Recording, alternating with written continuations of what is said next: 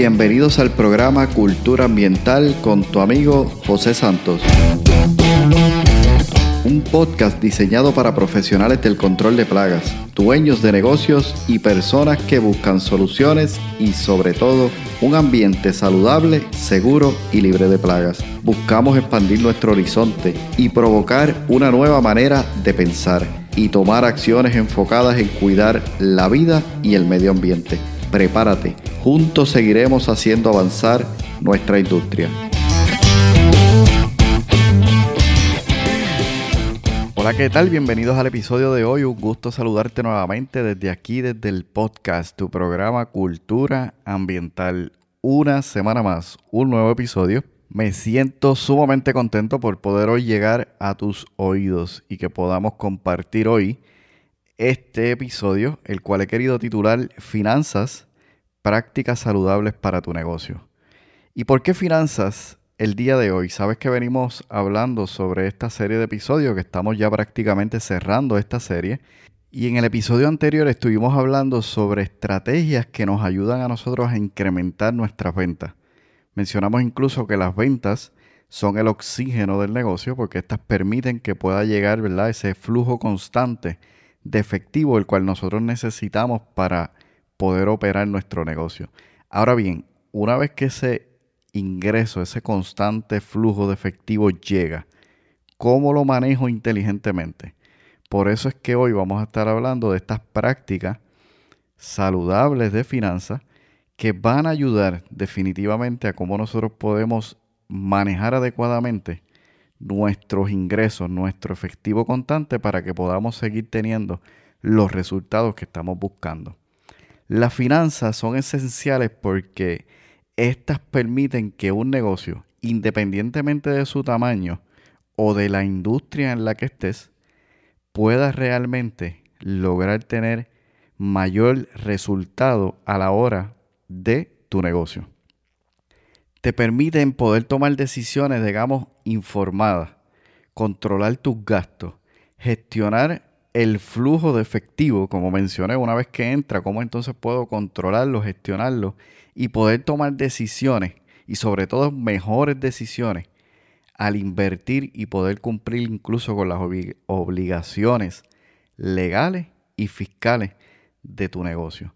Entonces vamos a ver el día de hoy algunas de esas prácticas que han sido parte, ¿verdad?, de mi experiencia y parte también de experiencias con clientes incluso dentro del proceso de coaching que he visto que permiten que podamos tener entonces finanzas saludables dentro de nuestro negocio y quise incluir este tema entonces como cierre dentro de esta serie blindaje para tu negocio.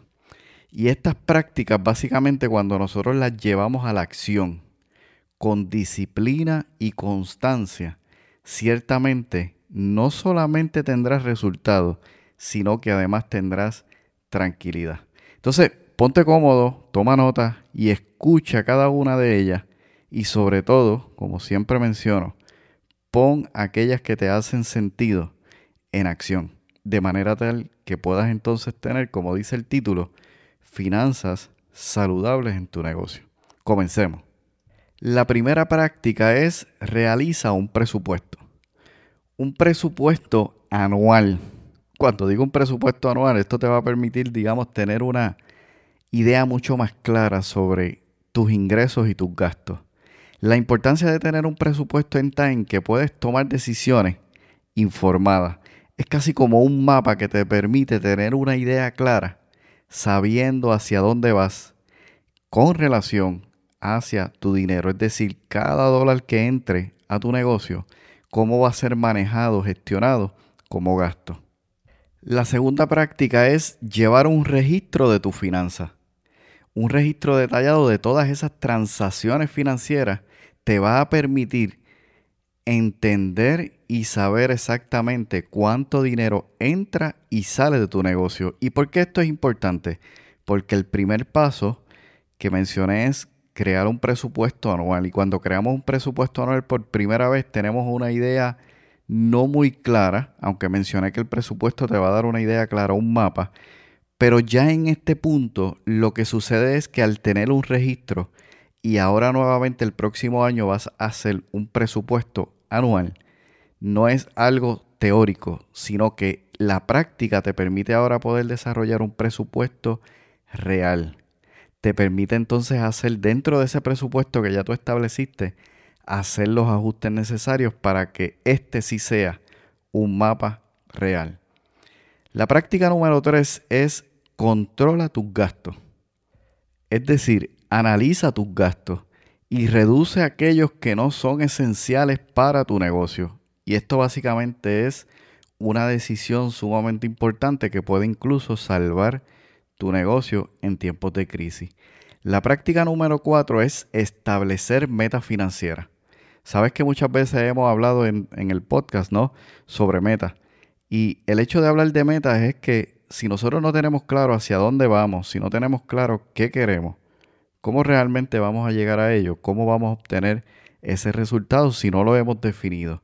Entonces, establecer metas financieras te puede dar no solamente la oportunidad de que tú des en el blanco el cual tú has definido, sino que establecer esas metas financieras, tanto a corto como a mediano y a largo plazo, te da mucha más claridad, te da una visión prácticamente clara hacia donde tú vas a estar llegando. La práctica número 5 es haz seguimiento de tus cuentas por cobrar. Y eso es sumamente importante.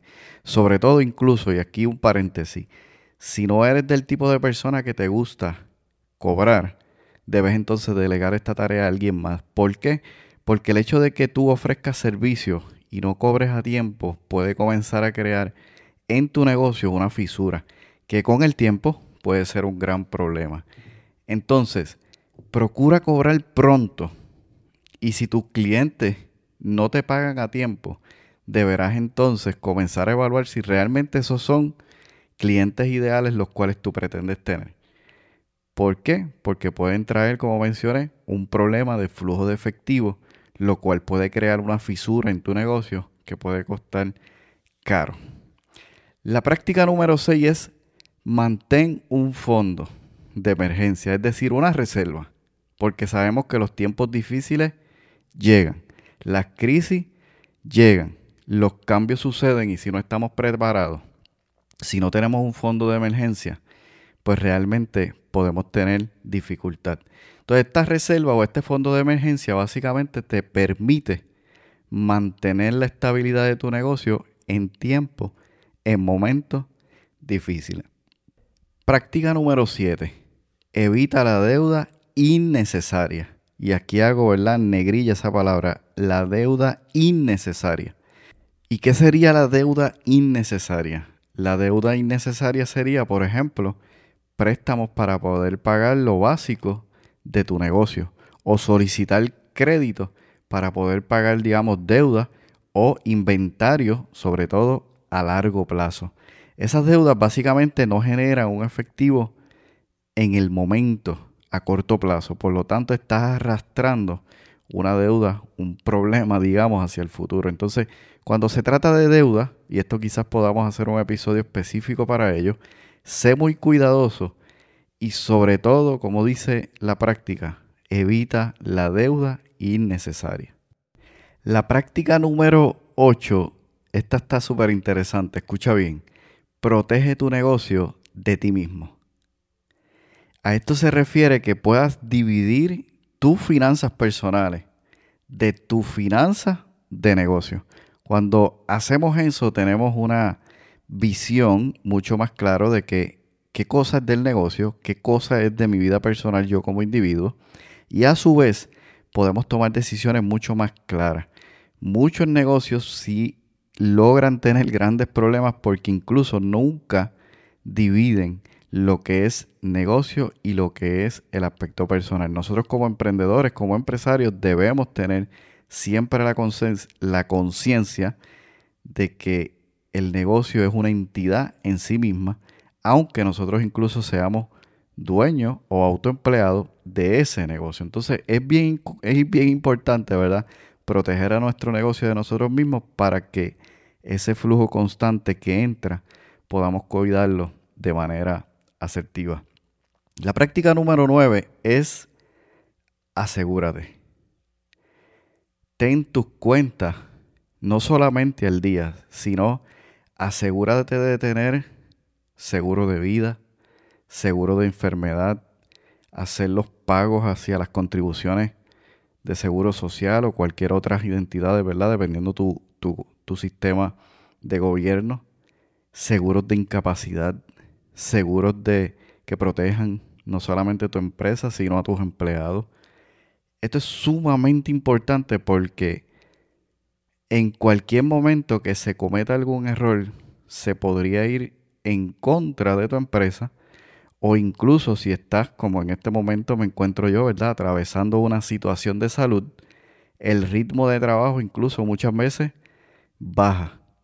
Si no estamos preparados con cada una de estas prácticas y en este punto en particular, ¿verdad? Poder tener incluso un seguro de salud que permita cubrir ciertos gastos que se dan cuando estás atravesando una situación como la cual yo estoy atravesando en este momento, tratamiento para cáncer se requiere y se necesitan ciertos seguros. Entonces necesitas asegurarte, necesitas tener aquellos seguros importantes, no lo veas como un gasto, sino más bien como lo que es una inversión.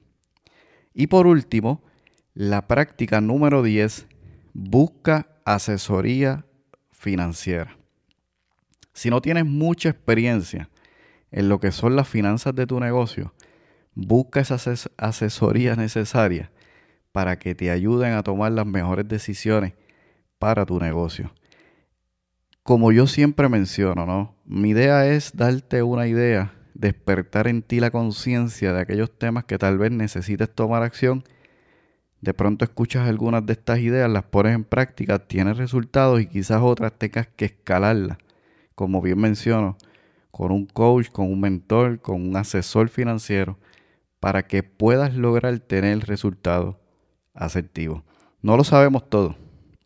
Por eso necesitamos capacitarnos, necesitamos de personas que no quieren el proceso y que nos puedan acompañar, así como usaba el ejemplo del Cadi para el golfista, y nos puedan guiar en el proceso para que podamos seguir teniendo éxito en nuestro negocio. Entonces hoy quise compartir contigo, ¿verdad? Estas 10 prácticas que son saludables para poder tener un negocio exitoso y sobre todo para tener finanzas saludables y exitosas en tu negocio.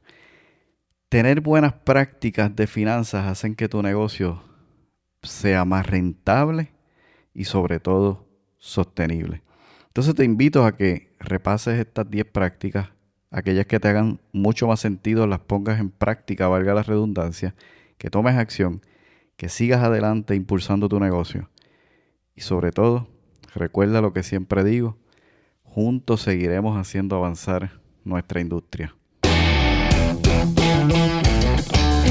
Has escuchado el podcast Cultura Ambiental.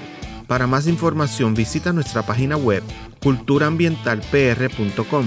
Allí encontrarás información sobre este tema y sobre otros temas de interés. Cultura ambiental, impactando la industria del control de plagas.